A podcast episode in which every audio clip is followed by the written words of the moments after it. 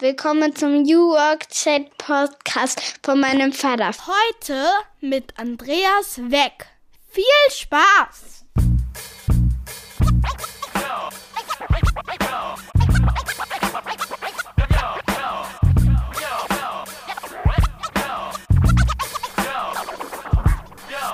Damit moin moin und schöne Grüße aus Rostock City. Herzlich willkommen zum New Work Chat Podcast. Ich bin Gabriel Rath, euer Host und freue mich, dass wir wieder loslegen können, so wie jeden Freitag auch heute. Jede Woche spannende Gäste mit spannenden Jobs und interessanten Perspektiven auf die Zukunft der Arbeit und jemand, der sich damit täglich beschäftigt und für mich auch einer der wichtigsten Denker und Schreiber zu dem Thema in Deutschland ist. Den darf ich heute begrüßen, nämlich Andreas Weck. Er ist Ressortleiter beim legendären T3N Magazin für Arbeit, Karriere und Management und er kommt, so wie ich, aus dem vielleicht schönsten Bundesland Deutschlands. Ihr erratet es schon, es handelt sich um Mecklenburg-Vorpommern, aber da ist er irgendwann auch rausgekommen, so wie viele aus Mecklenburg-Vorpommern. Man muss ja mal den Horizont erweitern sozusagen. Andreas war im Silicon Valley und berichtet auch hier im Podcast von seiner Zeit dort als Reporter in San Francisco. Und natürlich gibt er uns auch einen Einblick in die Unternehmenskultur beim T3N Magazin, das ich natürlich auch seit vielen Jahren abonniert habe. Und wir schauen mal rein, wie arbeiten die Leute eigentlich dort zusammen. Und wir gucken natürlich auch nach vorne in die Zukunft und stellen uns die Frage, werden wir eigentlich zukünftig im virtuellen Raum zusammenarbeiten, im Metaverse? Auch das ist ein Thema, mit dem sich Andreas beschäftigt hat. Ich wünsche euch ganz viel Spaß mit der heutigen Folge, präsentiert wie immer von meinem Werbepartner Mandarin Medien, eurer Digitalagentur rund um Marketing, Kommunikation, Digitalisierung und Recruiting. Auf mandarin-medien.de erfahrt ihr alle Infos darüber. Und jetzt viel Spaß mit der heutigen Folge. Wir hören uns am Ende der Episode nochmal wieder.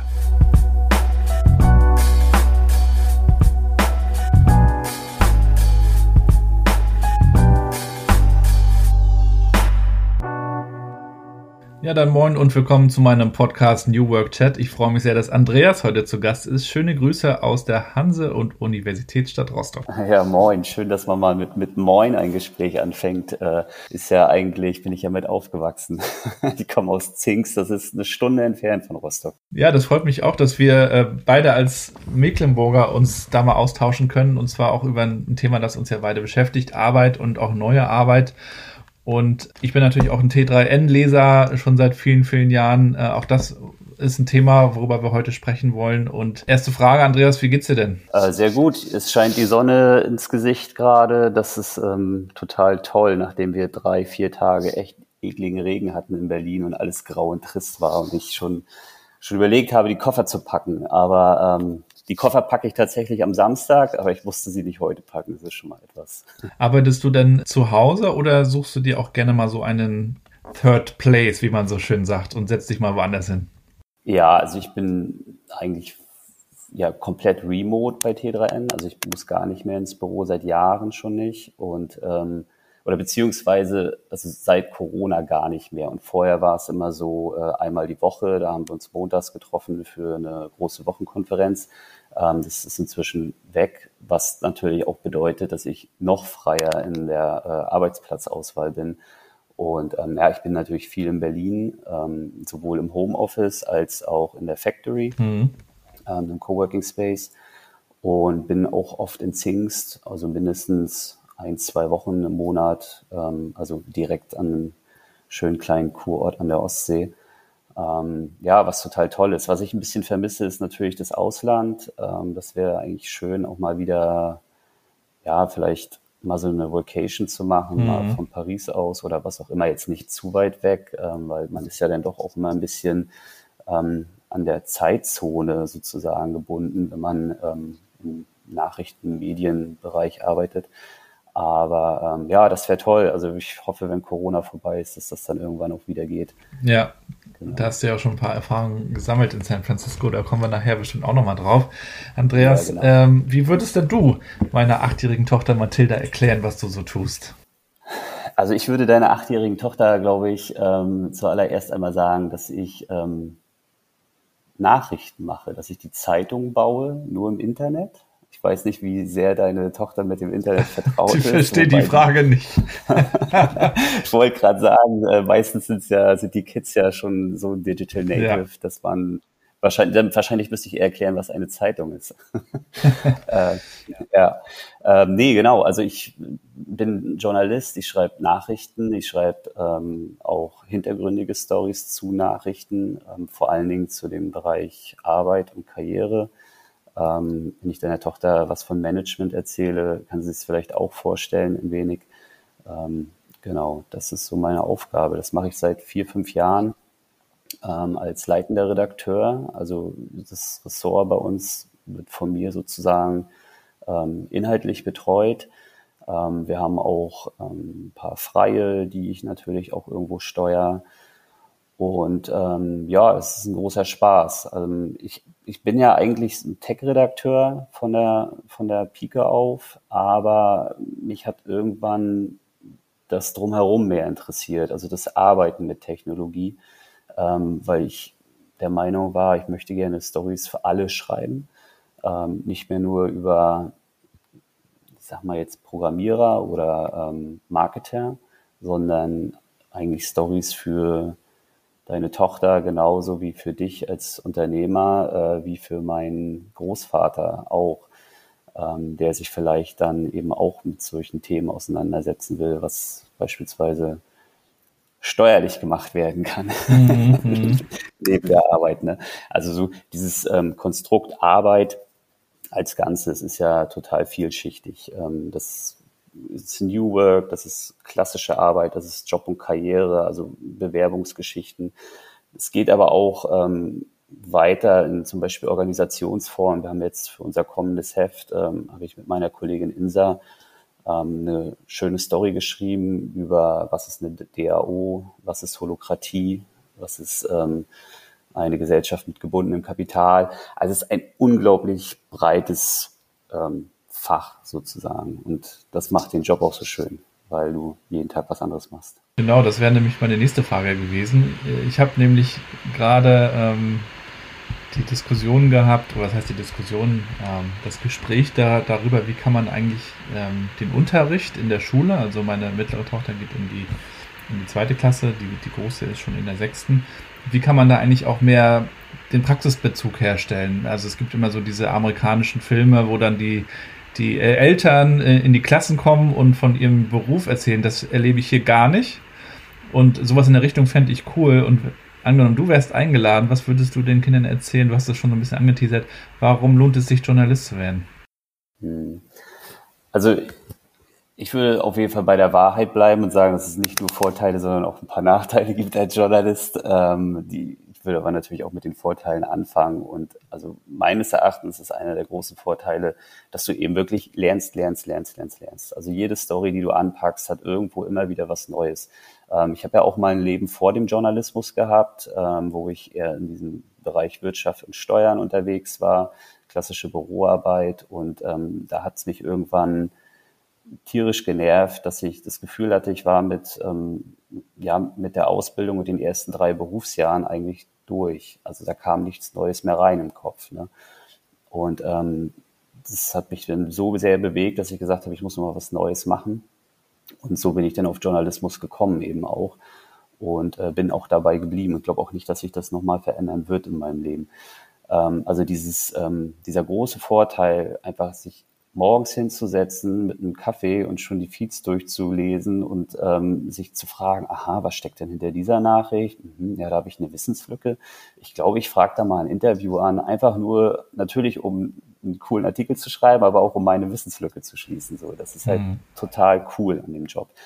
Ähm, was natürlich nicht so cool ist für die Leute, die vielleicht lieber in ähm, eng gefassten Rahmen arbeiten wollen, ist natürlich, dass du extrem flexibel dann sein musst. Für mich persönlich ist das kein Problem. Ich arbeite gerne flexibel, äh, sowohl zeitlich als auch, ähm, wie gesagt, ähm, vom, vom Ort her. Ähm, es kann halt schon mal sein, dass man abends um 21 Uhr nochmal in die Tasten haut, ne, weil irgendwas äh, Wichtiges passiert ist. Ähm, ja, das, das muss man dann auch einkalkulieren. Also ein 9-to-5-Job ist es nicht. Und äh, Festanstellung ist auch nicht mehr unbedingt die Regel, ne? Für Journalisten? Nein, also kaum. Es ist ähm, tatsächlich so, ich habe ja auch lange Zeit als äh, Freelancer dann gearbeitet zu Beginn meiner Karriere, ähm, weil du natürlich nicht als Berufsanfänger sofort Festanstellung bekommen hast wenn du nicht gerade von einer der großen Journalistenschulen gekommen bist oder aus einem Volontariat äh, bei einem großen Verlag jetzt in den Job gekommen bist. Ne? Ähm, ich würde fast sagen, so vom, wenn ich jetzt mal so in meinem Umkreis schaue, sind gut 80 Prozent eigentlich Freelancer. Ähm, die anderen 20 Prozent sind angestellt und ähm, ja, auch, wie soll ich sagen, nicht unbedingt ähm, mit horrenden Gehältern. Das muss einem auch klar sein. Als Journalist ist man äh, nicht unbedingt, ähm, ja, wird man nicht reich. Man wird nicht reich. Schade. ja. Aber dafür lernst du eben den ganzen Tag, ne? Und du lernst ein Leben lang. Und ähm, klar, das muss man dann halt irgendwie abgleichen. Mhm. Was ist einem wichtiger? Mhm. Und für mich ist der, der Prozess dann irgendwie ähm, irgendwie immer wieder neues Wissen draufzuschaufeln und dadurch eben auch motiviert zu bleiben, mehr wert. Also mich würde Geld gar nicht so extrem motivieren. Wobei ich auch sagen muss, ich bin schon nicht schlecht bezahlt. Also ich bin auf jeden Fall tarifbezahlt. es, es beruhigt, ja. so, wie man so schön sagt. Ähm, ja, wir wollen dich heute auch ein bisschen näher kennenlernen, Andreas. Ähm, mit welchen ja. fünf Hashtags würdest du dich denn beschreiben? Oh, das ist jetzt eine Frage. Ähm, ich würde mich beschreiben jeden Fall als Arbeiterkind. Äh, das fällt mir jetzt direkt ein, weil ich da kürzlich erst einen Artikel drüber geschrieben habe. Ähm, ich komme aus einer ja, normalen Arbeiterfamilie. Ähm, unstudiert wäre vielleicht auch nochmal so ein, ähm, so ein Hashtag. Mhm. Ich wollte immer gern studieren, hat aber nicht geklappt. Also ich wollte immer gern nach Lüneburg gehen und Politikwissenschaften studieren. Ähm, da war der NC dann aber ein bisschen zu hoch und dann dachte ich mir, okay, ich muss irgendwie eine Abkürzung nehmen. Und es hat dann auch geklappt, ähm, so dass ich das Studium nicht machen brauchte. Also Arbeiterkind, nicht studiert. Ähm, positiv würde ich vielleicht auf jeden Fall auch noch reinnehmen. Ähm, ich bin definitiv jemand, der versucht, immer das Glas halb voll zu betrachten. Ähm, ungeduldig bin ich auch, sehr ungeduldig. Ähm, ich erlebe das immer wieder, zum Beispiel, wenn ich äh, mit dem Finanzamt zu tun habe oder anderen äh, Behörden, äh, dass ich da wirklich oft verzweifle, weil ich mir denke, es kann doch nicht wahr sein, dass das alles so lange dauert. Ähm, ja, jetzt haben wir vier gehabt. Mhm, ne? Einen hast du noch. Einen habe ich noch. Ähm, ja, klar, New Work äh, würde ich dann noch nehmen. Einfach weil ich das auch nicht mehr missen möchte. Ich arbeite bei T3N jetzt seit acht Jahren und ähm, eigentlich so gut wie immer ortsungebunden, ähm, immer mit viel Vertrauen und natürlich immer ähm, nah am Puls des technologischen Fortschritts. Und das sind ja alles für mich Sachen, die New Work eigentlich ausmachen. Mhm. Genau. Ja, du hast schon gesagt, du bist als Arbeiterkind groß geworden in Zingst, in auch meiner Heimat Mecklenburg-Vorpommern. Mhm. Ähm, Vielleicht magst du uns noch mal so ein bisschen mit äh, zurücknehmen, wie, wie war das so in Zingst aufzuwachsen? Was hat dich da so auch geprägt äh, in Bezug mhm. auch auf deinen Job vielleicht sogar oder auf das ganze Thema Arbeit? Ja, also ich muss sagen, die Kindheit in Zingst äh, war natürlich toll, ne? immer so schön am Strand rumzuspielen, ähm, aber auch auf Wiesen und so weiter. Aber da will ich jetzt die Hörerinnen und Hörer gar nicht mit langweilen. Ähm, prägend war nachher nochmal wirklich der, der Part, ähm, als dann die Schulzeit vorbei war und man sich überlegen musste, was man denn werden will. Und äh, da habe ich festgestellt, dass man ähm, in Ostdeutschland auf dem Land gar nicht so viele tolle Jobs ähm, kennenlernt. Ähm, ich kann mich auch noch an die Berufsberatung damals erinnern, die mir dann drei Möglichkeiten gegeben hat, ähm, ob ich entweder ähm, Koch, Schrägstrich Kellner, äh, Bürokaufmann oder ähm, Handwerker werden will. Und das war für jemanden wie mich, der eigentlich schon immer sehr gut in Deutsch war und auch immer eine, eine durchaus kreative Ader hatte, ähm, ja, ernüchternd natürlich. Ne? Ich habe mich dann für die Bürokaufmann-Ausbildung entschieden. Die habe ich dann auch in Ribnitz-Dammgarten zunächst gemacht, ähm, auch ein, eine Kleinstadt zwischen Zingst und Rostock, Mhm. Gut, die meisten denken jetzt okay, worüber reden die zwei Mecklenburger da die ganze Zeit? äh, aber falls Mecklenburger dabei sind, werden sie es, werden sie es kennen. Ja, äh, auf jeden Fall war das für mich ähm, erstmal so ein bisschen ähm, so ein Schock, ähm, dass das dann meine Arbeit sein sollte. Ähm, Bürokaufmann, Koch, Schrägstrich, Kellner oder ähm, Handwerker. Ähm, deswegen ich eigentlich nachher ganz froh war, in, in, ich sag mal, im heranwachsenden Alter, also so ab 20, dann ähm, wegzukommen aus der Ecke. Also Kindheit war schön, Berufsanfängerjahre fand ich nicht so toll. Äh, ich bin dann nach Hamburg gegangen und habe da natürlich wesentlich mehr ähm, Möglichkeiten gehabt, auch ähm, habe mit Menschen dann auch zu tun gehabt, die ähm, andere Branchen auch beritten haben. Also vor allen Dingen ähm, Internet und Kreativszene kamen dann auf einmal ganz plötzlich ähm, so in, in mein Blickfeld. Das war natürlich total ähm, elektri also elektrisierend. Ne? Das war schon. Wann bist du nach Hamburg? Das war 2005. Also ich habe 2003 meinen Schulabschluss gemacht, bin dann erstmal zwei Jahre äh, in diesem besagten Rübnitz-Dammgarten gewesen, bin dann nach Hamburg 2005. Ähm, allerdings auch erst, um eine Ausbildung bei der Zollverwaltung zu machen. Also es war dann auch wieder nur das Gleiche, ne? Mhm. Ähm, nur halt in der größeren Stadt.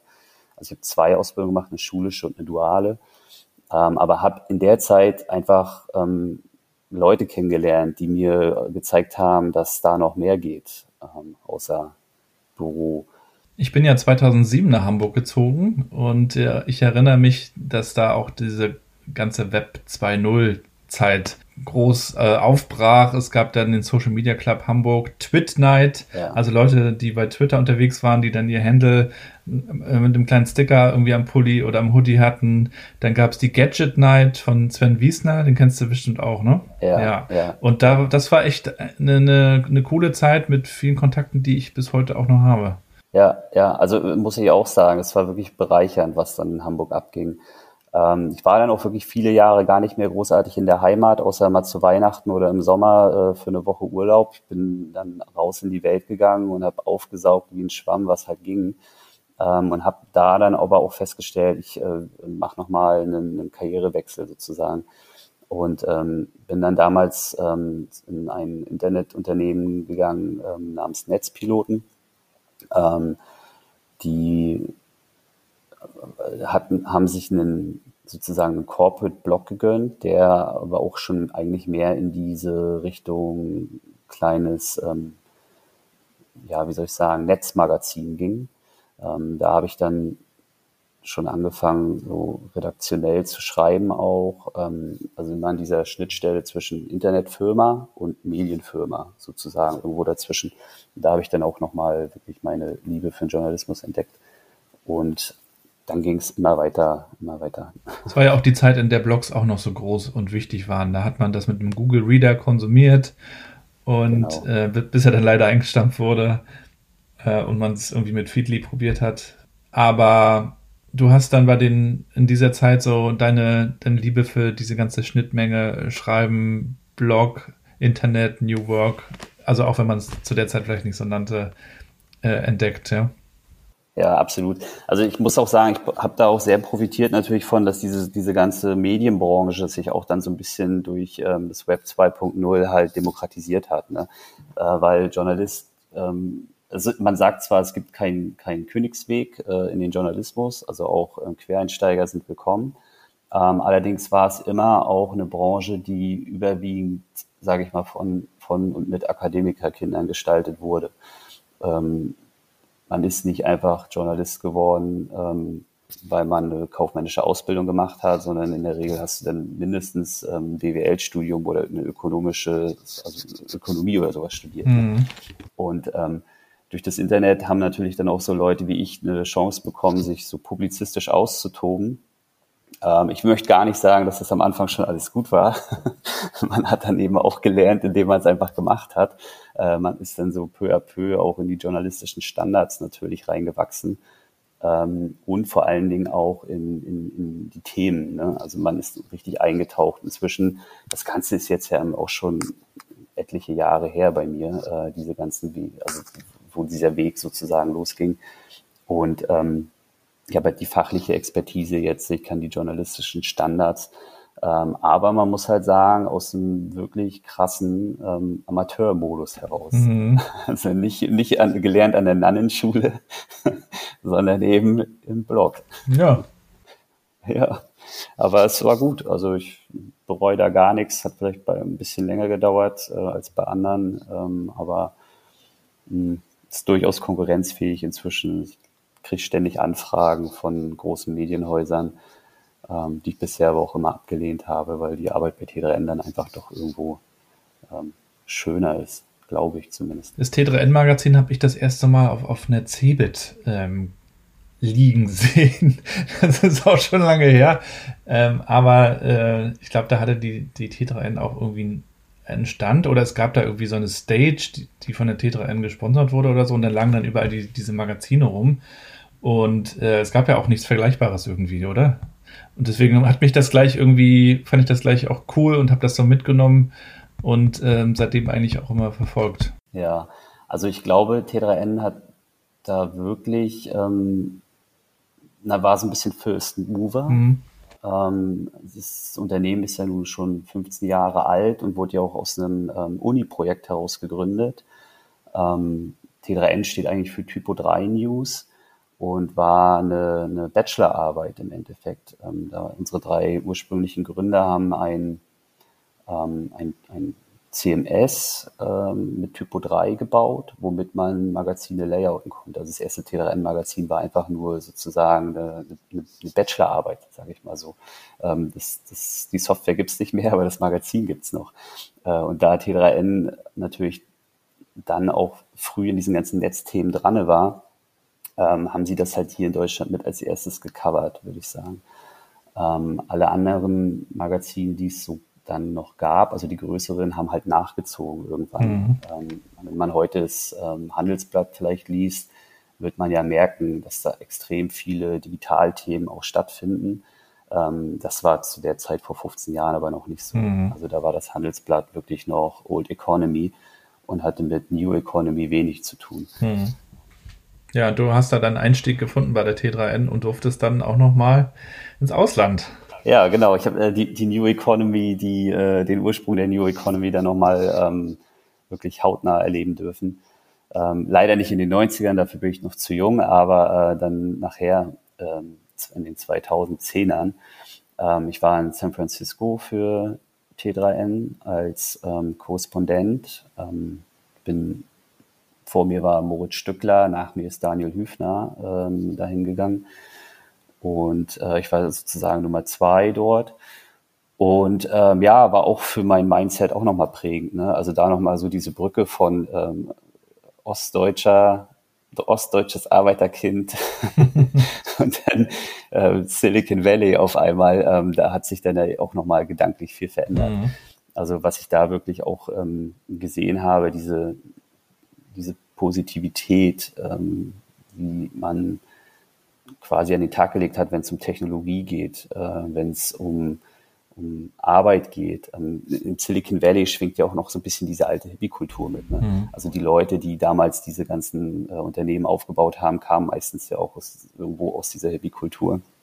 Und äh, das, das merkt man halt, wenn man da durch die, durch die Gänge läuft. Äh, wenn man irgendwie mal bei Slack war ich mal zu Besuch oder bei Facebook war ich mal äh, auf einer Grillparty, wo ich auch Sheryl Sandberg oder Mark Zuckerberg getroffen habe. Mhm. Und ähm, man hat das ja eben schon so ein bisschen gemerkt, das sind so ähm, sehr individuelle Leute, die die Welt so ein bisschen anders sehen. Und ähm, da hat, das hat natürlich auch abgefärbt und war eine total tolle Chance, äh, wofür ich Teleran auch bis heute noch dankbar bin.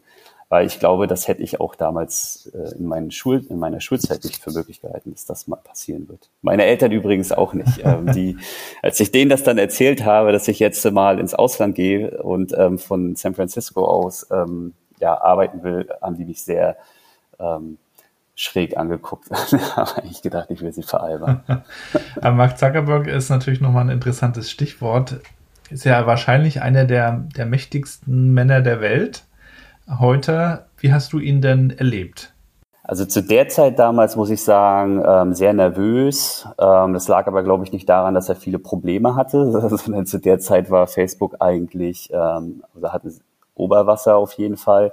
Aber da war er so ein bisschen, ähm, glaube ich, noch in den Kinderschuhen, ähm, was so Leadership anging. Ähm, er ist ja bekannt dafür, dass er eigentlich auch eher ein introvertierter Mensch ist, ähm, Programmierertyp ist und gar nicht jetzt jemand, der große Reden schwingt. Mhm. Und das war so eine Zeit, wo er, glaube ich, noch so reinwachsen musste in, in seine äh, Managerschuhe.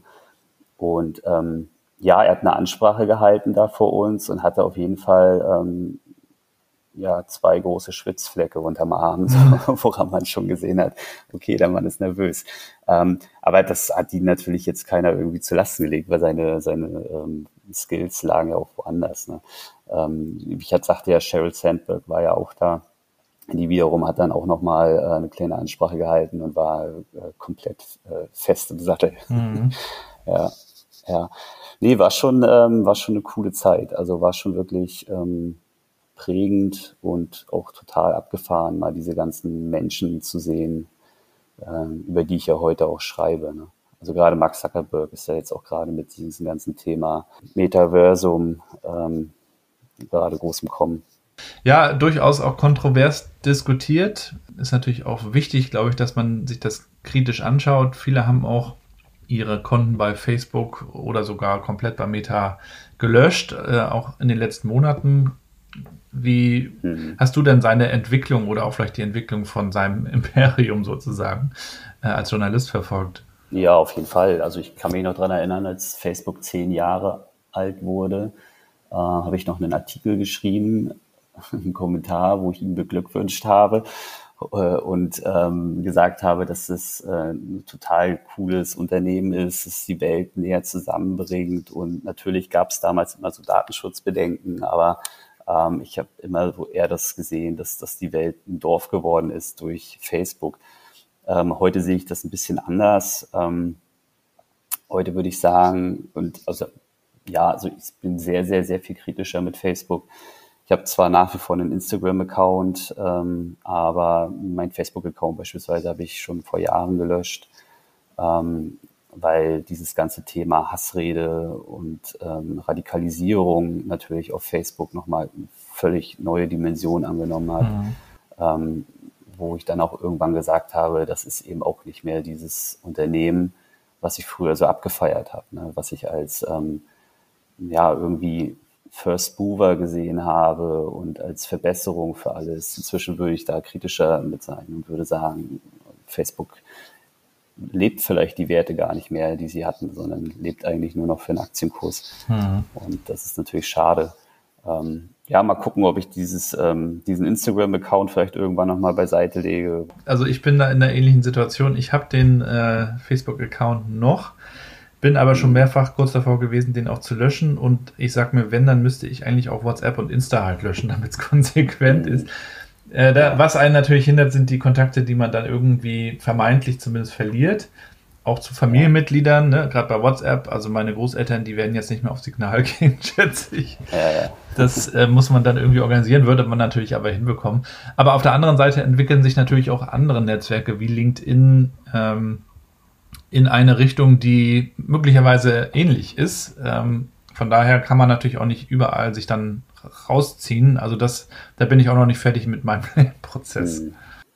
Ja, also ich muss auch sagen, LinkedIn äh, habe ich zum Beispiel nachher irgendwann als ähm, gern gesehene Alternative auch angenommen, äh, weil ich da natürlich auch dieses ähm, Klima wiedergefunden habe, was ich nachher bei Facebook vermisst habe. Ne? Also dieses berufliche, dieses ähm, eher konstruktive Diskussionsklima, äh, was auf Facebook einfach de facto nachher nicht mehr da war. Also da, man, man brauchte irgendwie nur über Homeoffice irgendwas schreiben. Da hast du sofort irgendwelche Trolle gehabt, die dich dann dafür irgendwie ähm, beleidigt haben, dass du ja für eine elitäre Peer Group arbeitest und äh, bla bla bla. Und ich dachte mir so einfach nur, Hey Leute, ganz ehrlich, wenn das, wenn Homeoffice bei euch nicht geht, dann tut's mir leid. Aber deswegen muss ich ja nicht aufhören, darüber zu schreiben für die Leute, die es daneben betrifft. Ne? Mhm. Ne? Aber es war immer sofort so ein Dagegen und so, ah, so viel Frust und Wut und so. Mhm. Und ähm, das habe ich dann natürlich auf LinkedIn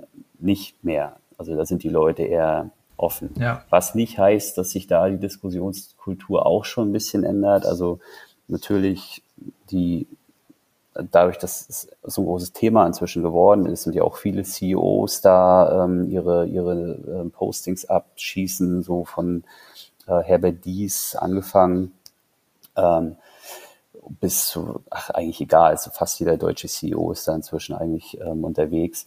Ähm, sind natürlich auch welche von Facebook irgendwann rübergegangen zu LinkedIn, weil sie dann eben den VW-Chef irgendwie ankreiden wollten, weil er vielleicht irgendwie äh, eine positive Einstellung zur Elektromobilität hat. Also, mhm. das, also ich will sagen, das, äh, das Klima wird da auch schärfer, aber es ist noch lange nicht so, wie es mal bei Facebook war oder wie es aktuell bei Facebook ist. Und noch finde ich es konstruktiv. Mhm.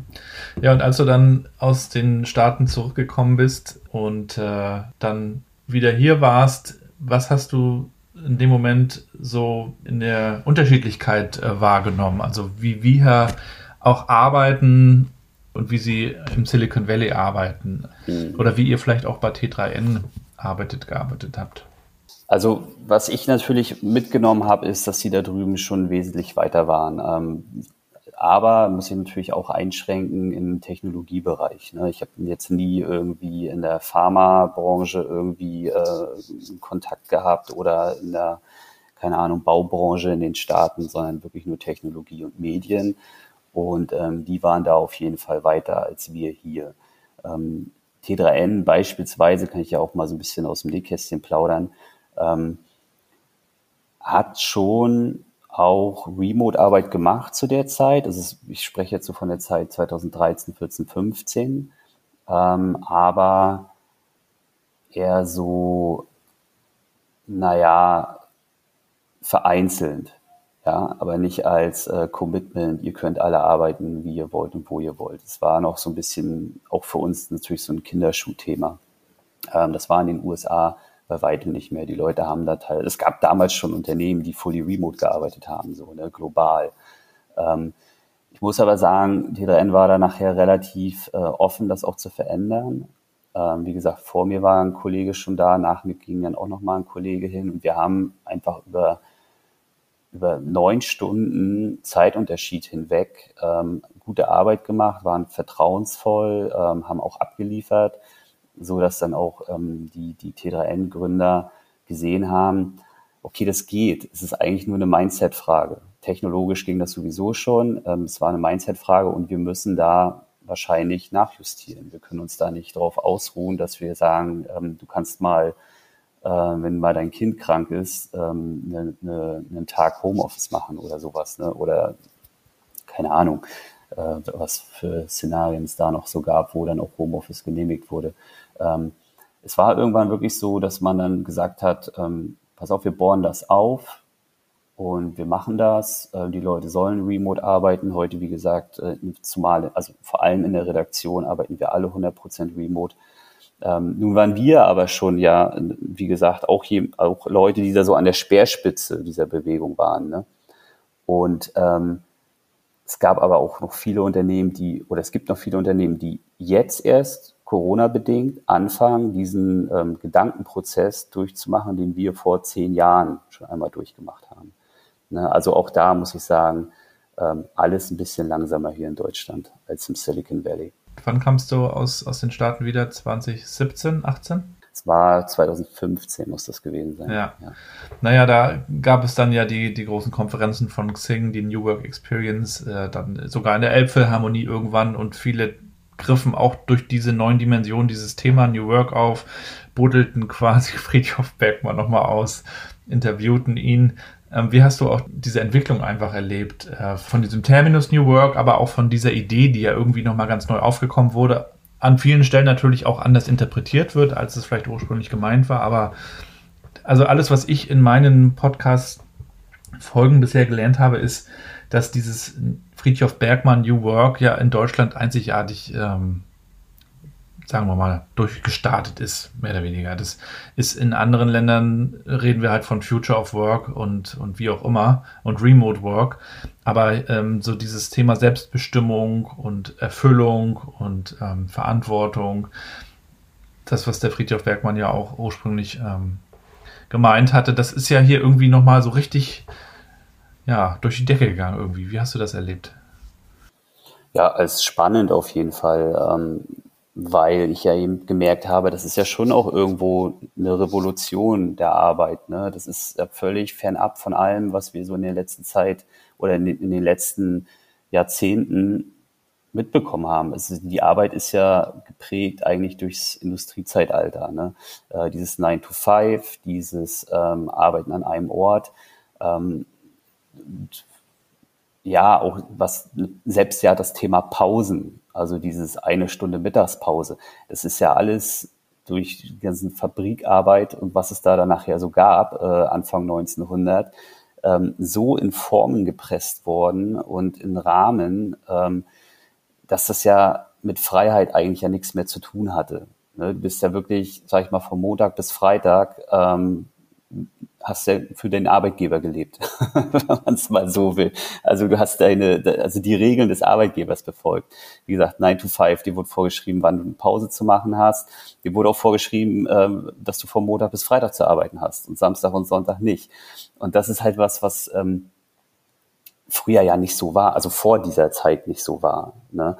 Ähm, und jetzt äh, gab es ja dann eben diesen, diesen Umbruch wieder, dass sich das wieder auflockert. Also die Leute konnten mit dieser ganzen New Work Bewegung und diesen, diesen selbstbestimmten Arbeiten, diesen nur, nur ich und mein Computer ähm, und und den Internetanschluss so, ne? Und das, da, da ging es ja dann schon los. Also dieses, du arbeitest vielleicht wieder zu Hause oder aus dem Urlaub heraus, wenn, wenn du es den Urlaub genannt hast in dem Moment, ähm, oder du hast eben, eben auch mal dich abends rangesetzt, ähm, weiß ich nicht, wenn dir irgendwie eine gute Idee kam.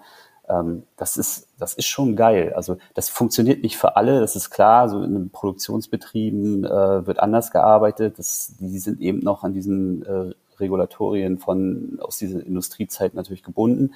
Ähm, aber für die Wissensarbeiter ist es ja unglaublich breiter und spannender geworden. Und ähm, da auch irgendwie von Anfang an mit berichten zu können, war für mich echt total cool. Also das war so ein Gefühl von, da passiert was Neues und du bist dabei. So, wie es vielleicht heutzutage manche bei diesem ganzen Krypto-Thema haben, so, ne? Mhm. So Leute, die sich so mit, mit Bitcoin und Co. von Anfang an auseinandergesetzt haben, die haben wahrscheinlich ein ähnliches Gefühl wie ich zum Thema New Work. Da ploppt was auf, das verändert die Welt und du bist dabei unglaublich toll. Gab natürlich dann auch schnell die Kritiker, die gesagt haben, das funktioniert eigentlich gar nicht. Ähm, wir brauchen unsere äh, Strukturen. Wir, können nicht mehr abschalten. Ja, dann Markus Albers hat dieses tolle Buch äh, Digitale Erschöpfung geschrieben. Äh, mhm. Der sagt, also das fällt uns eigentlich auch ganz schön schwer, mit dieser neuen Freiheit umzugehen. Ähm, und das müssen wir ja mhm. irgendwie auch alles neu erlernen, diese, diese Möglichkeiten. Und so hat man das Ganze so ein bisschen immer weiter diskutiert und du erlebst das ja auch, wenn du darüber schreibst und auch auf LinkedIn darüber was postest, gibt es schon auch eine kontroverse Diskussion. Und insofern gibt es dann manchmal auch den Vorwurf, ihr seid doch alle in so einer Bubble drin, ihr seid euch da alle einig, mhm. äh, ihr macht eure mhm. Podcasts, ihr schreibt eure Artikel. Äh, hast du den Eindruck auch, dass das so ist oder glaubst du, das ist mittlerweile absolutes Mainstream-Thema und wird einfach nur unterschiedlich Nein. diskutiert? Also es ist natürlich immer gut, ähm, vielfältig auch über so eine Themen zu diskutieren. Ne? Ich meine, ich bin nun wirklich jemand, der da eher positiv drauf blickt. Ich bin aber auch jemand, der keine Probleme hat mit diesen Schattenseiten.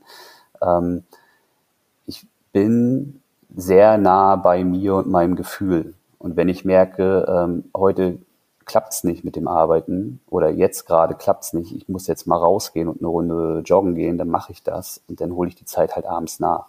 Wenn ich sie abends nicht nachhole, dann hole ich sie am Wochenende nach. Also ich bin gut darin, äh, diese Freiheiten für mich arbeiten zu lassen. Ne? Ähm, darin, darin ist aber nicht jeder gut. Das muss man natürlich auch sagen. Manche Leute brauchen die, die Anweisung, arbeite jetzt und jetzt geh nach Hause. Und das ist auch total okay. Ähm, ich glaube, Unternehmen sollten beides möglich machen. Also nur weil man jetzt im Homeoffice arbeitet, heißt es ja nicht, ähm, dass man nicht trotzdem sagen kann, pass auf, wir haben eine, eine Vertrauensarbeitszeit, Schrägstrich eine Kernarbeitszeit, von dann bis dann möchte ich dich da haben. Und ähm, das hilft ja vielleicht dann auch der Person, die mit der Freiheit dann nicht so umgehen kann. Ne? Auf der gleichen Seite kann man ja aber auch als Unternehmen flexibel sein und sagen, hey, pass auf, ähm, wir wissen ja, du lieferst ab, und es ist doch total egal, du musst auch nicht in der Kernarbeitszeit da sein. Also die, die Herausforderung erstmal so für die Unternehmen sollte sein, ähm, den Leuten die Möglichkeiten zu geben, selbst entscheiden zu können. Das ist für mich auch, hat auch viel mit New Work zu tun. Nicht jetzt das eine ähm, dem anderen überzustülpen, was für ihn nicht funktioniert. Ähm, und zu der Frage, ähm, ist das jetzt inzwischen im Mainstream angekommen? Ich glaube, das Thema ist im Mainstream angekommen, aber weil es im Mainstream angekommen ist, ist es halt auch nicht mehr nur ein Thema für die, die damit gut umgehen können, sondern eben auch für die, die damit nicht so gut umgehen können und die man bestimmt auch ein bisschen schützen muss. Ähm, und das also sehe ich aber als äh, eine, ganz typische Aufgabe von Führungskräften. Also das Ohr beim Team zu haben, ähm, mitzubekommen, was bewegt den einen, was bewegt den anderen ähm, und dann eben auch ein bisschen individuell die Leute dann auch zu führen. Ne? Ja. Also wenn einer so wie ich total frei ist so, und das total gut funktioniert, dann lass ihn laufen, weißt du. Aber wenn es natürlich jemand ist, der im Homeoffice irgendwo versauert, der nicht klarkommt damit, dass er zum Beispiel auch keine Kollegen äh, neben sich sitzen hat, ähm, der vielleicht auch nicht genau weiß, äh, kann ich jetzt 16 Uhr Feierabend machen oder muss ich noch bis 19 Uhr, weil ich sehe ja, im Slack sind noch ein paar grüne Lichter an. ja, genau. Nein, aber so, ne, das ist, das ist doch, also das ist doch nicht das Problem von New Work, das ist doch dann eher das Problem, ähm, dass, dass die, die ähm, Mitarbeiterinnen und Mitarbeiter ähm, vielleicht nicht empathisch genug geführt werden. So würde ich das jetzt sehen, aus meiner Perspektive. Wobei ich aber jetzt auch nicht zu sehr auf Führungskräfte einhauen will. Es ist ja auch, ähm, es ist ja auch was Neues und man muss sich auch erstmal dran gewöhnen. Und viele haben ja auch ganz andere Probleme vielleicht gerade im Unternehmen und äh, müssen irgendwelche Geschäftszahlen äh, versuchen zu realisieren, gerade jetzt in der Krise, dass sie da vielleicht auch ein bisschen ähm, vielleicht so die Mitarbeiter gerade aus dem Auge verlieren. Aber es darf kein Dauerzustand sein. Das das Ohr an Mitarbeiter haben, ist eins, eine der wichtigsten Aufgaben der Führungskräfte, finde ich. Ja, also mich interessiert auch die Frage, kannst ja mal beantworten, wie ihr das, wie das bei euch ähm, funktioniert. Wie stellt man ein, ein Wir-Gefühl her, wenn man sich nicht mehr täglich oder auch nicht im Büro äh, sieht? Wenn man mehr oder weniger remote organisiert ist, das heißt, es arbeiten auch immer nur dieselben zwei, drei, vier oder fünf Leute zusammen und von dem Rest kriegt man manchmal gar nicht mehr viel mit. Wie kann man trotzdem eine, eine Kultur positiv entwickeln und die eigene Identität damit spürbar machen? Ja, ist äh, natürlich auch ein Thema, was uns auch ähm, umtrieben hat in den letzten zwei Jahren. Ähm, zumal wir vor Corona, trotz alledem wir diese, diese Remote-Kultur ja hatten, immer dafür gesorgt haben, dass wir natürlich regelmäßig äh, irgendwo uns auf Konferenzen getroffen haben und danach auch Partys gemacht haben. Ne? Oder ähm, Sommerfest und Weihnachtsfeier war natürlich Standard. Ähm, keine Ahnung, oder jemand hatte Geburtstag, dann habe ich gesagt, oh cool, du hast Geburtstag, äh, dann komme ich mal Montag vorbei nach Hannover und äh, wir gehen abends noch mal ein Trinken oder sowas. Ne?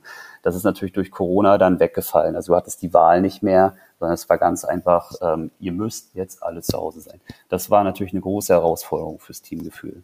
Ähm, für mich vielleicht weniger, weil ich auch kommunikativ bin und trotzdem mit dem einen oder anderen immer mal einen kleinen Coffee Talk gehalten habe. So, aber für diejenigen, die es nicht sind, die mitgenommen werden müssen bei so einer Geschichte, war es schon eine Herausforderung.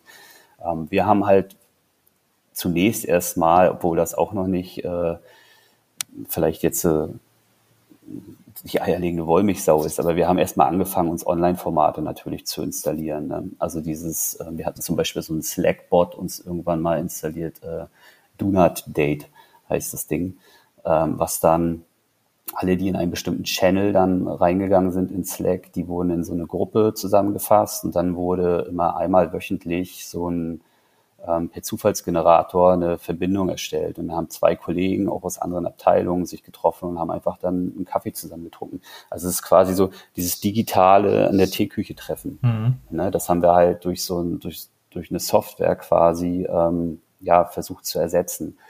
Ähm, wir haben dann auch Formate entwickelt, die feststehend waren. Also es gab zum Beispiel bei uns früher in der Firma immer den Wein Donnerstag. Äh, da sind wir Donnerstagabend immer abends dann auf unsere Dachterrasse gekommen und haben Weinchen getrunken oder ein Bier, je nachdem, wo, worauf man Bock hatte. was dann auch immer auch, auch in Partys ausgeartet ist nachher und total geil war halt, ne? Konntest du natürlich auch nicht mehr machen. Haben wir dann aber jetzt versucht, irgendwie als Feierfreitag äh, zu etablieren, wo wir uns dann auch einfach nochmal, ähm, ich glaube, das findet immer um 16 Uhr oder so statt, ähm, in einem Chatroom treffen und einfach reden. Und wer ein Wasser trinken will, trinken Wasser. Wer sich ein Weinchen aufmachen will, macht ein Wein auf und wir quatschen. So was hat uns bewegt. Ähm, auch gar nicht mit einer Agenda oder sowas, sondern einfach nur so ein Zusammensitzen. Ne? Ähm, inzwischen sind wir natürlich auch alle durchgeimpft und können uns auch wieder treffen. Machen wir auch häufig. Ähm, ich hatte jetzt auch gerade erst vor ein paar Wochen ähm, in der in Brewdog, einer Brauerei hier in, in Berlin, ein Treffen mit einer aus der HR und einem aus der Finance-Abteilung, wo wir uns dann auch einfach mal so persönlich auch begegnen wollten. Also es ist so eine Mischung natürlich aus ähm, feste Formate, ähm, online vor allem, und im Rahmen der Möglichkeiten weiterhin sehen. Das bleibt nicht aus. Also nur durch, ähm, wir sagen uns morgens guten Morgen und abends gute Nacht im, äh, im Slack-Channel funktioniert es natürlich nicht. Ich glaube auch, es kommt am Ende auf die Beziehungen an, die zwischenmenschlichen Beziehungen. Ja. Und die leben eben davon, dass man nicht nur über den Job spricht, sondern dass man ja so ein Gefühl oder ein Gespür auch dafür entwickelt äh, oder so Sensoren schärft, wie geht es den anderen. Dafür ja. muss man sich vielleicht auch ein bisschen anstrengen, ähm, Total. Um, um sich darauf ein bisschen mehr einzulassen, weil das eben nicht so zufällig passiert. Also man muss eigentlich das Zufällige bisschen einplanen, was ein bisschen verrückt ist, ja. aber ich glaube, anders wird es nicht wirklich gehen. Und auch vielleicht äh, noch auch mal so auf Leute zugehen. Ne? Ich habe zum Beispiel auch mal festgestellt, mh, hm, wir hatten mal so einen Thementalk zu Krypto und Bitcoin. Hatten wir halt einfach mal aufgesetzt, wo wir gesagt haben, hey, pass auf, wir haben ein paar, die kennen sich halt total aus. Und wir haben ein paar, die ähm, wollen das gerne wissen, wie das funktioniert. Und dann haben wir halt einfach mal in unseren Flurfunk-Chat, ähm, also auch so, so, so ein Chatroom innerhalb von Slack, Flurfunk heißt der, halt gesagt, hey, pass auf, äh, wir treffen uns heute Abend mal um 16 Uhr und wir quatschen mal über Bitcoin und so, wer da Bock drauf hat, der kann ja mit reinkommen. Ja, zack, war das ein richtig großer Raum, ne, wo ganz viele irgendwie Bedarf hatten zu quatschen, ähm, Fragen zu stellen, die sich auskennen, haben die Fragen beantwortet und ähm, im Endeffekt war das dann auch irgendwie wie so eine witzige Runde in der Kneipe am Abend. So. Mhm. Und äh, auch daraus haben sich dann wieder neue Themen ergeben. Ich hatte dann mit zwei anderen Kollegen ähm, mich dann nochmal persönlich getroffen und wir haben einfach auch mal über ähm, Neo-Broker gesprochen und wie man mit Apps in, in Aktien reingehen kann. Die wollten das auch unbedingt wissen. Und ich hatte da ein bisschen Wissen und dann haben wir das eben auch zusammen gemacht. Also so haben sich dann auch so Gesprächs- Fetzen ergeben, die dann wiederum neue Treffen ähm, hervorgebracht haben. Und als Unternehmen, glaube ich, sollte man das fördern und den Leuten dann auch die Möglichkeit geben, das auch mal dann in der Arbeitszeit zu machen. Mhm. Ne? Also nicht jetzt irgendwie, ja, es ist, das sind ja eure Themen, die könnt ihr am Feierabend machen, da habe ich ja nichts von, so, sondern auch zu sagen, hey, na klar, wenn ihr irgendwie Bock habt, das zu machen, dann äh, guckt halt, dass das in euren Terminkalendern passt, dass die Aufgaben nicht liegen bleiben und äh, geht eine Stunde Kaffee trinken und äh, quatscht über so eine Themen. Ähm, das, diese Kultur musst du aber auch im Unternehmen natürlich irgendwie ja, so fördern, ne? etablieren. Ne? Ja, genau. Hm. Fördern, ja. genau. Wenn du das nicht machst, dann ähm, wirst du schon viel abschneiden, was dazu führen kann, dass halt gute Beziehungen entstehen ich glaube auch von alleine passiert es nicht unbedingt. Man muss sich da auch von der Unternehmensseite schon Mühe geben. Aber auch nochmal in die Zukunft geschaut, was hast du dir noch so vorgenommen? Gibt es noch jemanden, den du mal unbedingt gerne interviewen würdest? Ja, also es gibt total viele äh, Leute. Ich habe letztens erst drüber nachgedacht, wobei das natürlich auch eine Antwort ist, die viele Leute geben, aber ich hätte schon mal Bock, Angela Merkel zu interviewen. Was würdest du fragen? Ähm, naja, wie sie jetzt damit umgeht, dass sie ja auch ähm, mehr oder weniger ja jetzt Rentnerin ist. Ne? Obwohl sie ja Jobangebote bekommt, ne? ja, das kommt ja noch dazu. Also, ähm, also das ist ja so ein krasser Life-Change, den sie da jetzt macht. Und ähm, sie nimmt sich ja wirklich auch aus allem raus, auch dass sie jetzt diesen Ehrenvorsitz äh, abgesagt hat und auch eigentlich gar nicht mehr so wirklich Parteiarbeit machen will. Ne? Also sie lässt ja wirklich mit ihrem Abgang beendet sie ein Kapitel, was ja mindestens ihr halbes Leben lang so radikal geprägt hat. Würde mich ja schon interessieren, ist das jetzt einfach, weil sie sagt, ähm, ist Zeit für was Neues?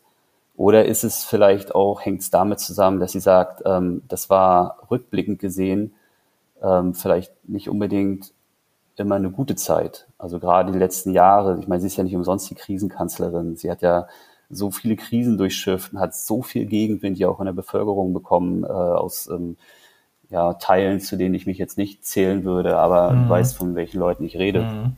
Ähm, und ähm, was macht das auch mit einem? Ne? Also ist, bist du da irgendwie, bist du denn froh, dass es vorbei ist? Oder bist du halt, gehst du trotzdem irgendwie schwermütig?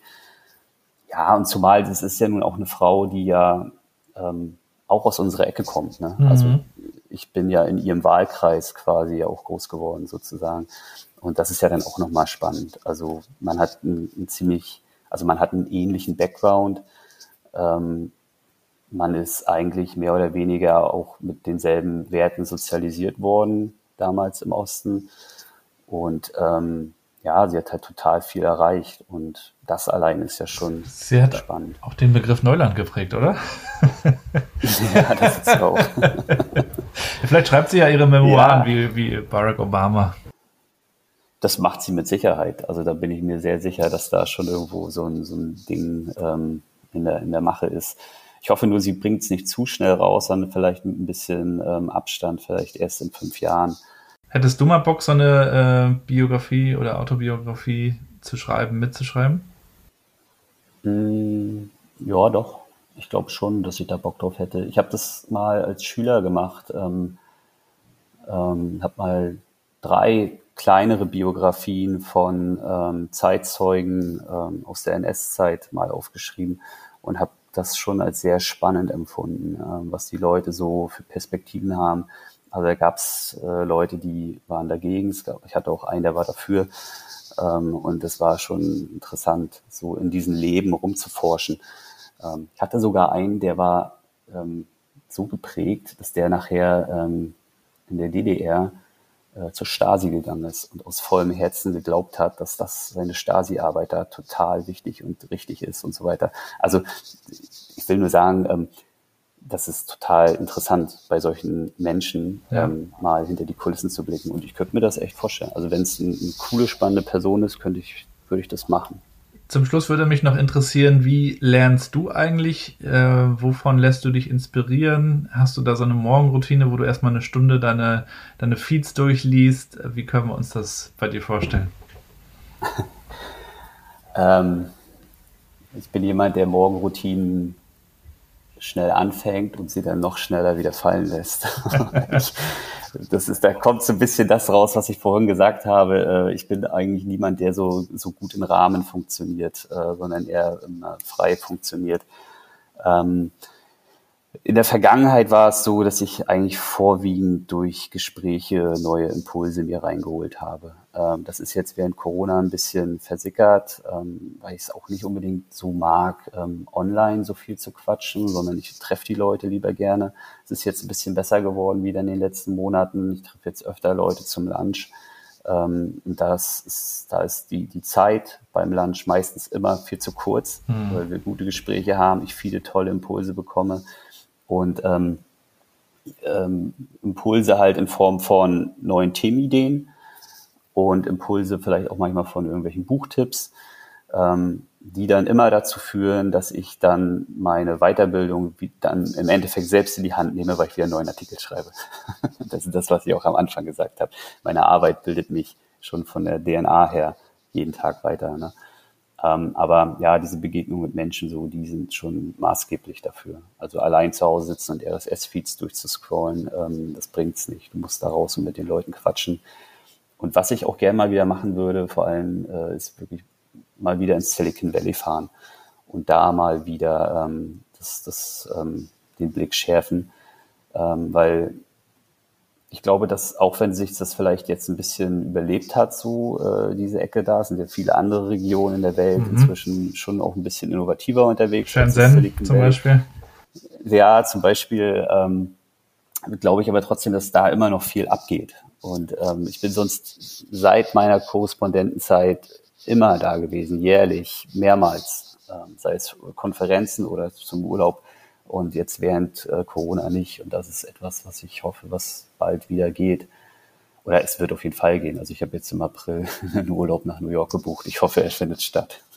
Ja, das inspiriert ja. doch auf jeden Fall. Ja, das ist es halt, genau, das inspiriert. Ne? Also das Begegnung, andere Orte, andere Kulturen, ähm, anderes Mindset, ähm, andere Bedürfnisse ähm, zu, zu, ähm, ja, zu finden, geht nur, indem du rausgehst. Und wen oder was liest du selber gerne? Also vielleicht auch nochmal, hast du ein, Buch, das du empfehlen kannst? Oder ein Magazin, das du gerne liest, was vielleicht auch nicht jeder so auf dem Schirm hat? Ähm, ich habe letztens ein Buch gelesen, was ich extrem spannend fand. Ähm, das heißt Das Ende des Alterns. Ähm, Moment, den, ähm, äh, den, den Autor muss ich kurz googeln. David A. Sinclair. Mhm. Ein, ein Professor, ein Harvard-Professor, der ähm, erforscht, wie wir so Alterskrankheiten ähm, in den Griff kriegen, ähm, wo natürlich Technologie eine große Rolle spielt, äh, viel Wissenschaft drin ist und viel Zukunftstechnologie drin ist. Und das war so ein Buch, ähm, das ist zwar jetzt off-topics, hat mit New Work nichts zu tun und auch nicht mit Internet, ähm, aber es hat ganz, ganz, ganz viel mit Innovation zu tun und ähm, war auch nicht immer leicht zu lesen. Aber als ich das durch hatte, habe ich das Gefühl gehabt, ich habe so viel gelernt, ähm, wie, wie Altern funktioniert, wie der Körper funktioniert, wie man ähm, vielleicht nicht unbedingt ähm, extrem alt wird, aber die Zeit, die man halt hat, ähm, so gesund wie möglich auch irgendwie äh, ja, so, ähm, beschreiten kann, mhm. sag ich mal so. Ne? Und ähm, genau, also viel über mich selbst gelernt oder über den Menschen, wie er funktioniert, aber auch, wo Technologie hingeht. Also was wir erwarten können in den nächsten Jahren äh, von der Medizin und von der Biotechnologie zum Beispiel auch. Ein unglaublich spannendes Buch gewesen. Also das würde ich echt empfehlen. Vielleicht kommt das ganze Thema Einfrieren ja auch nochmal, was wir in den 90ern in dem einen oder anderen Science-Fiction-Film schon gesehen haben. Ja, also äh, es wird auch angeschnitten tatsächlich. Ähm, das Thema ist auch nicht so lächerlich, wie man das vielleicht glauben mag, manchmal. Na, da gibt es ja Demolition Man mit Stallone, dann gab es aber Passengers, der das ja auch so ein bisschen mit diesem äh, tiefen Kälteschlaf mhm. hatte. Also, wer weiß, mhm. wir werden sehen. Ja. Aber ich beschäftige mich ja auch gerne mit der Zukunft und äh, lese auch gerne mal so Sachen auch so ein bisschen off-topic und ich glaube, das ist auch wichtig, damit man sich selber weiterentwickeln kann und seine eigenen Perspektiven. Wenn man immer nur sich selbst bestätigt, dann, dann kommt man ja auch nicht so richtig vorwärts. Ja, absolut. Also ich äh, kann, muss auch ehrlich sagen, dadurch, dass ich natürlich auch viel lese und auch viel schreibe, schon allein von der Arbeit her, ähm, fällt mir das Lesen dann in der Freizeit sowieso schon relativ schwer. Ähm, und wenn ich dann auch noch innerhalb meiner eigenen Blase lesen müsste, äh, würde ich, glaube ich, das Buch nicht wirklich gerne lesen. Deswegen, also für mich dann auch Off-Topics. Ich, ich lese auch komischerweise, also habe ich früher nie gemocht, ne? aber ich lese inzwischen auch sogar mal Romane, äh, wo ich echt sage, also wie kommst du denn da eigentlich hin? Aber es gibt auch äh, Liebesromane, oder? Nee, äh, ich hatte zum Beispiel Liebesroman. Ja. Das wäre geil. Der Andreas Weck liest so eine, ähm, so eine Groschenromane. nee, äh, ich habe zum Beispiel, also ich, ich wandere auch sehr gerne in den Alpen und ich habe jetzt äh, letztens ähm, ähm, ein, ein Autor gefunden, das Buch heißt, glaube ich, Ein halbes Leben. Äh, von, ah, genau, ein ganzes Leben von Robert Seethaler. Äh, auch ein, ein Roman, spielt in den Alpen, äh, spielt zu der Zeit, ähm, wo so der Alpentourismus äh, begann, wo sie so angefangen haben, in den Felsen irgendwelche Gondeln reinzusprengen und Wege in den Berg zu schneiden und so. Und das ist halt total interessant, weil das ist so, so ein, also klar, da geht's auch ein bisschen um Liebe und da geht's auch ein bisschen um äh, das, den Zeitgeist so, ne, wie die Leute so gedacht haben. Klar, das ist so der, der, der Kern, aber so dieses Drumherum äh, wie sich, wie das auch so eine Zeit war des Aufbruchs, wie der Mensch wieder so zu neuen ähm, ähm, Höchstmarken gefunden hat und auf einmal so die 4000er erklommen hat, so was vorher ja eine, eine, eine tote Ecke war. Da ist ja nie jemand hingegangen, so, ne? Also das fand ich an diesem Buch zum Beispiel total spannend. Ähm, ja, ein Roman. Hätte ich, mhm. hätte ich vor zehn Jahren nie gedacht, dass ich mal Romane lese. Aber es ist halt auch ähm, manchmal sehr ähm, erholsam ne, wenn du dann abends einfach den Rechner ausmachst. man muss sich nichts nebenbei mal notieren. Es ist, fließt dann so durch. Einfach, genau. Ne? Kann man dann so hintereinander weg. Ja, und es ist auch nicht wichtig. Es kommt auch nicht darauf an, dass du das dann irgendwo in einem äh, Artikel danach anwendest oder dir irgendwelche äh, Facts merkst oder so. Nein, es geht einfach rein in den Kopf und geht auch dann irgendwann wieder raus. Aber du hast halt irgendwie eine äh, sehr aufmerksame, ähm, unterhaltende, ruhige äh, Phase in deinem Feierabend dann gehabt. So fand ich, fand ich irgendwie cool auch ein schönes Buch. Die beiden Bücher, die äh, lest mal. Andreas, herzlichen Dank, dass du uns ein bisschen mit reingenommen hast in deine persönliche Journey in das T3N-Universum und auch schon uns einen Ausblick gegeben hast auf äh, die nächste Story sozusagen. ähm, da sind wir natürlich auch gespannt. Vielleicht so als allerletzte Frage, was glaubst du denn, wie das Metaversum oder wie wir es dann am Ende auch immer nennen wollen, ähm, auch mit unserer Arbeitswelt zu tun hat? Mhm. Hältst du es dann für möglich, dass wir dort mit Avataren uns treffen und in virtuellen Büros arbeiten werden in wer weiß wie vielen Jahren? Ja, halte ich tatsächlich für extrem wahrscheinlich. Also es ist natürlich eine, noch ein bisschen Science Fiction, aber Science Fiction hat immer irgendwo auch ähm, die Zukunft markiert. Ne? Also sei es irgendwie der, keine Ahnung, es gab ja schon in den 70ern irgendwie bei Star Trek Kommandeure, die mhm. in Handys gesprochen haben. Äh, und ähm, also Science Fiction ist ja schon oft richtungsweisend. Und ich glaube, dass ähm, was heute als Science Fiction gilt, wird auch in 50 bis 100 Jahren ähm, Alltag für uns sein. Und ich finde dieses ähm, virtuelle Räume-Thema ähm, sehr spannend, weil es auch einfach so die logische Konsequenz daraus ist, dass wir ortsungebunden arbeiten, aber trotzdem irgendwo ja dieses Wir-Gefühl haben wollen. Ähm, mhm. Und anstatt immer nur in Webcams zu sprechen, kann ich mir durchaus vorstellen, dass wir uns irgendwann so eine Augmented Reality Brillen aufsetzen und äh, zwar in München, San Francisco, Kapstadt und wo nicht überall sitzen, aber ähm, gefühlt dann doch in einem Raum. Ähm, Glaube ich, das wird kommen. Und das ist auch ein Thema, womit wir uns im nächsten Heft auch beschäftigen werden. Also Deswegen kann ich das auch so selbstbewusst sagen gerade, dass das kommen wird, weil wir es aufgearbeitet haben. Und wie lange gibt es T3N noch als Print? Ewig? Ja, also möglichst lange. Ähm, wir, Print, Print ist bei uns zumindest nicht tot. Äh, bei der Bildzeitung wird es ja immer weniger, aber gut, das liegt dann nicht am Medium, das liegt dann am Inhalt vielleicht auch.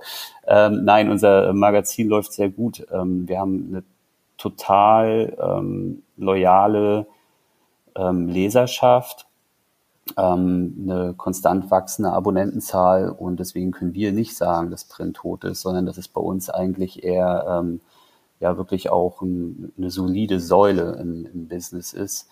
Ähm, und naja, man muss ja auch ehrlich sagen, es ist ja auch das aller, aller, allererste Produkt gewesen, was T3N überhaupt hatte, noch vor der Website und sowas gibt man nicht auf. Schon gar nicht, wenn es funktioniert. ja. ja, und es ist doch auch nochmal eine schöne, willkommene Abwechslung ohne Notifications, ohne künstliches Licht. Deswegen lesen ja viele von uns auch wieder, mhm. das heißt wieder nach wie vor die, die echten gedruckten Bücher mhm. und nehmen den Kindle dann eher als Ergänzer. Andreas, herzlichen Dank. ja. Wir werden äh, verfolgen, was du noch so zu sagen und zu schreiben hast. Ähm, bin sicher, da geht eine ganze Menge. Insofern, wir hauen natürlich gerne auch dein LinkedIn-Profil in die Shownotes. Da aggregiert sich so alles, was du tust. Ja, also da äh, werdet ihr zumindest das, das Beste von dem lesen, was ich so mache. Nicht alles, ähm, aber das Beste auf jeden Fall. Alles das, was redenswert ist, das veröffentliche ich da auch.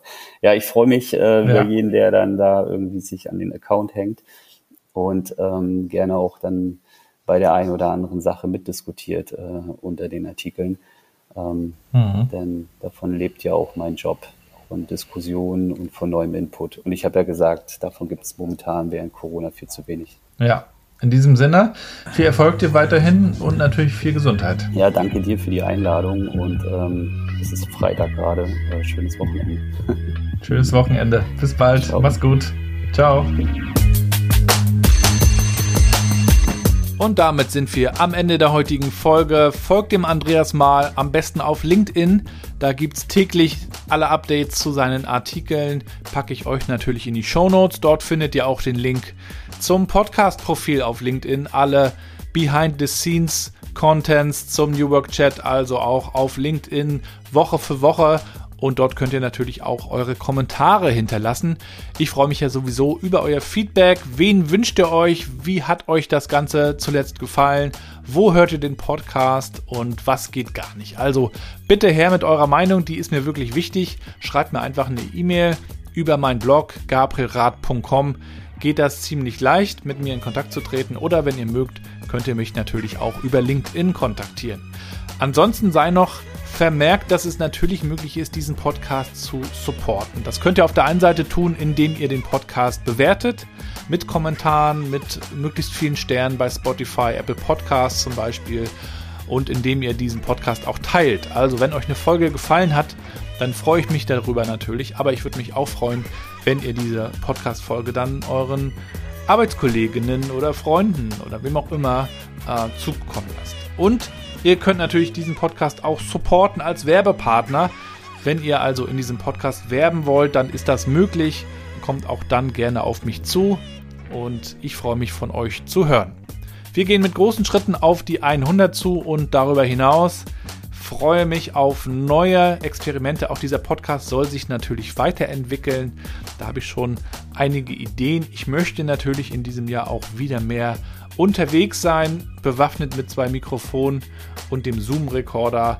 Und ja, vielleicht lässt sich das Ganze auch mal mit einer Konferenz verbinden. Auch da hoffe ich ja, dass das ein oder andere stattfindet. Ich bin auf jeden Fall am 4.4. in Hamburg zu Gast beim Big and Growing Festival rund um das Thema New Work.